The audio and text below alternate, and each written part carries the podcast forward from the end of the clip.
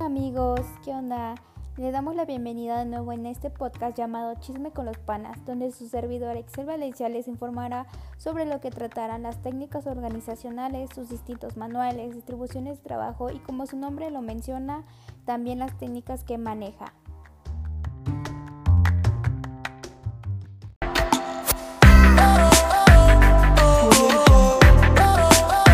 En episodios pasados expliqué varios de los conceptos, temas que nos servirán como base hoy para poder entender este tema. Como primer punto hablaremos del organigrama organizacional. Estas son representaciones gráficas de la estructura formal de una organización que nos muestra las interacciones, las funciones, los niveles jerárquicos, las obligaciones y la autoridad existente dentro de ella. Para entender lo que logrará el organigrama, primero tenemos que entender qué es una estructura organizacional.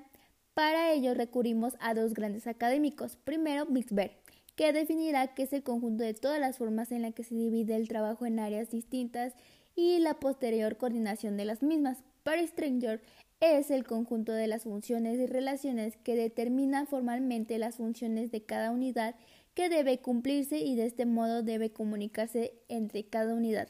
Pero viendo todo esto, ¿para qué nos sirve realmente? Esto nos permite que las empresas analicen de manera más ordenada la estructura de la organización. En un organigrama empresarial podemos encontrar los nombres de las empresas que están a cargo de dirigir cada uno de los departamentos de la compañía y así explicar las relaciones de competencias vigentes. Pero de igual manera nos ayuda a mostrar una organización establecida dentro de la organización, visualizar los niveles de jerarquía, líneas de autoridad, responsabilidad y comunicación. Conocer las relaciones existentes entre los diversos puestos de la empresa e identificar a cada trabajador con la labor que debe realizar el sector al que pertenece. Ahora pasamos a lo que es un mapa de procesos.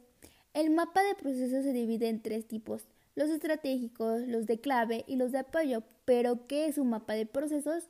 Esto es una recolección o interrelación de todos esos procesos que debe realizar una organización.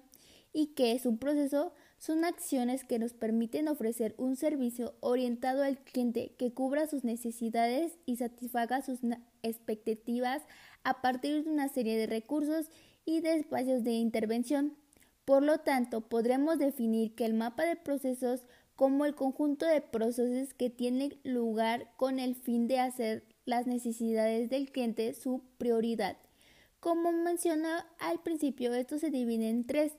Los procesos estratégicos, que ellos definen el rumbo de la misión y la visión del proyecto desde el momento que se toman las decisiones más importantes que tiene gran impacto sobre los demás procesos y encaminan todos los esfuerzos que se van dentro de la organización. Y los procesos clave, estos están directamente vinculados con la presentación del servicio de las personas para aportar valor y por tanto son primordiales en la ejecución del proyecto. Y como último proceso de apoyo que sirve de soporte a los procesos de clave y a los procesos estratégicos pero en muchos casos estos procesos son determinantes para poder conseguir sus objetivos. Para continuar, hablaré sobre la técnica de organización llamada diagramas de flujo. Esta herramienta nos muestra una secuencia detallada de cada una de las actividades de las operaciones, inspecciones, tiempo de trabajo y materiales, entre otros. Este modelo beneficia más a los analistas ya que les ofrece detalles de procesos de manufactura en un solo lugar. Para poder crear un diagrama de procesos se debe utilizar dos símbolos fundamentales y te preguntarás cuáles son. Pues son un pequeño círculo que representa una operación y un pequeño cuadrado que representa una inspección. Este proceso se elabora de tal manera que las líneas tanto horizontales y verticales no se crucen entre sí. Si es muy necesario, se debe utilizar convecciones para explicar que no existe ningún tipo de conexión entre las líneas. Una de las ventajas para poder elaborar este diagrama es la identificación de áreas de oportunidad para la implementación de mejora continua o nuevos procesos, ya que también constituye una distribución ideal de las plantas, puestos de cada etapa que muestra la secuencia cronológica apropiada para ayudar a mejorar las negociaciones, incrementando así los ingresos para la compañía. Como hemos visto, hasta ahora las técnicas organizacionales engloban muchos puntos, pero sin duda este tema de manuales les interesará ya que esto nos ayuda a nuestros colaboradores porque al igual que el cliente también son importantes. Ahora bien, comenzamos diciendo lo que es o lo que nos más bien nos importa, el manual administrativo documentos que nos sirven como medio de comunicación y coordinación que permiten registrar y transmitir en forma ordenada la información de la organización.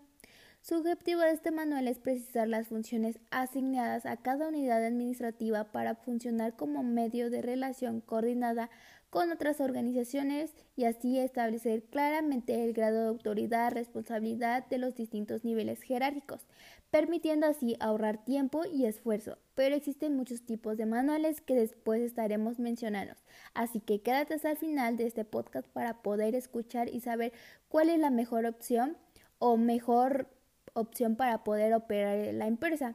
Por ahora veremos cómo elaborar un manual administrativo. Debemos recopilar la información para poder interpretar y diseñar esa información y así pasar a la aprobación de dicho manual. Para completar esta información, ahora sí pasamos a los diferentes tipos de manuales, el cual arrancamos con el manual de bienvenida. Si bien sabemos el factor principal de una empresa siempre serán sus colaboradores, este manual es un soporte de comunicación de gran utilidad para cualquier colaborador que quiera ingresar a una empresa nos proporciona la información de la cultura corporativa de la organización, solo la más necesaria y útil para la integración en el puesto y en la empresa, o sea, la más positiva posible. El objetivo de este manual es acoger y motivar al nuevo colaborador con el estilo de gestión y cultura corporativa orientado así a ofrecer la información completa por otro tipo de canales como son la entrevista personal un video de bienvenida, entre otros. Esto con la finalidad de poder informar sobre las reglas y normas que tiene la empresa. Ahora bien, el manual nos sirve más de bienvenida, pero existe otro tipo de manual que nos servirá para identificar las reglas o normas llamado manual de políticas. Este manual, ¿para qué nos sirve? Bueno, para poder describir detalladamente los lineamientos a seguir en la toma de decisiones para el logro de los objetivos, para así cumplir con el objetivo de conocer el marco principal sobre cuál se basarán las acciones de la empresa. Como tal, establece lo que la dirección quiere que se haga en cada tema importante para ella y así ayudar a las personas al nivel operativo para que puedan tomar decisiones firmes y congruentes y así los ejecutivos se puede evitar la molestia de estar tomando decisiones en asuntos rutinarios. Para poder implementar facilita la descentralización y sirve de base para ser un poco constante para la efectividad de revisión. La estructura de este manual es más compleja de la anterior ya que contiene introducción, índice, objetivos, alcance y al final sus revisiones y recomendaciones con el fin de llevar un control. Como existe un manual de bienvenida, al igual que un manual de políticas, también existe cómo podemos explicar un manual de organización.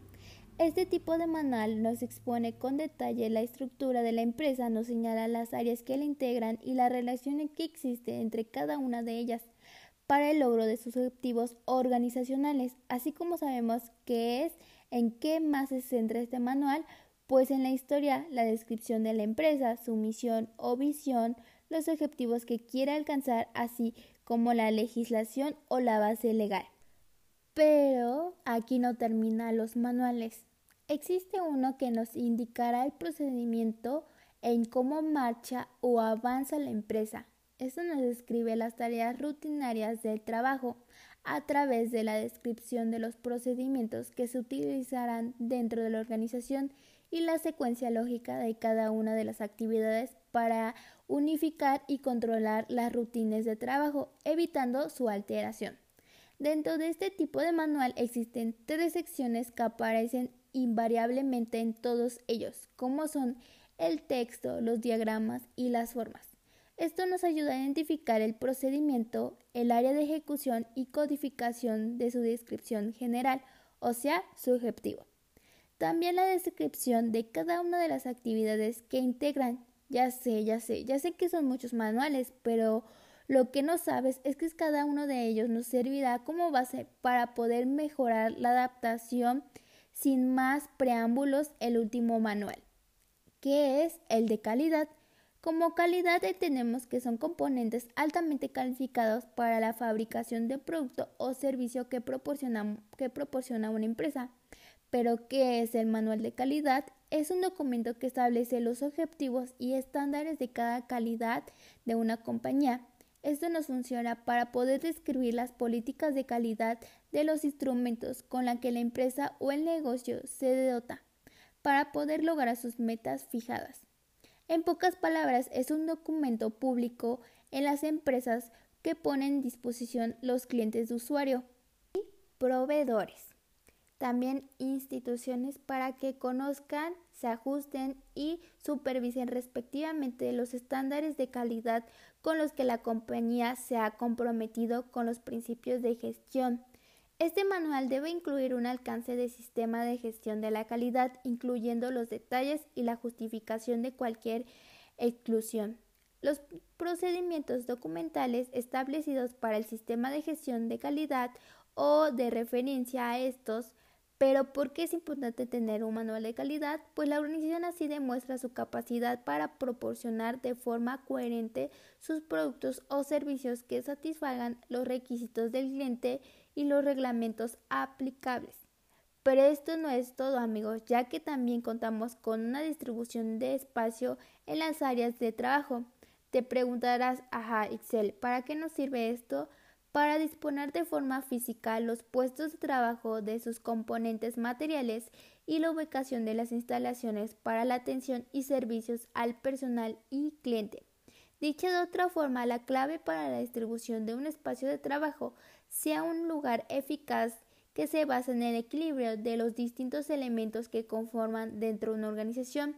El objetivo de esta función es contribuir el incremento de la eficiencia de las actividades proporcionando así a los directivos y empleados el espacio suficiente, adecuado y necesario para poder desarrollar sus funciones, permitiendo así a los clientes de la organización obtener los servicios de productos que demanden.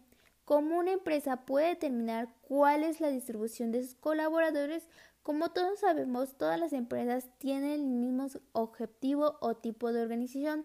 Algunos de los criterios que una empresa debe considerar para adecuar correctamente a su personal son los siguientes. Funcionalidad, económico, flujo de comunidad, iluminación, ventilación, accesos libres, flexibilidad e integración total. Este modelo tiene ciertas ventajas como el incremento de la productividad y disminución de los costos, al igual que el mejoramiento de las condiciones ambientales en el trabajo y seguridad personal, disminuyendo así los accidentes al utilizar efectivamente el espacio disponible según la necesidad.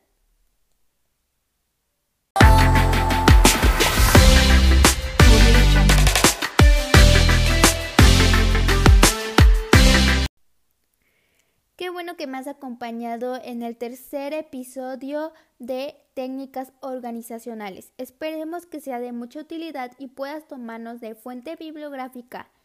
Espero verte pronto y gracias.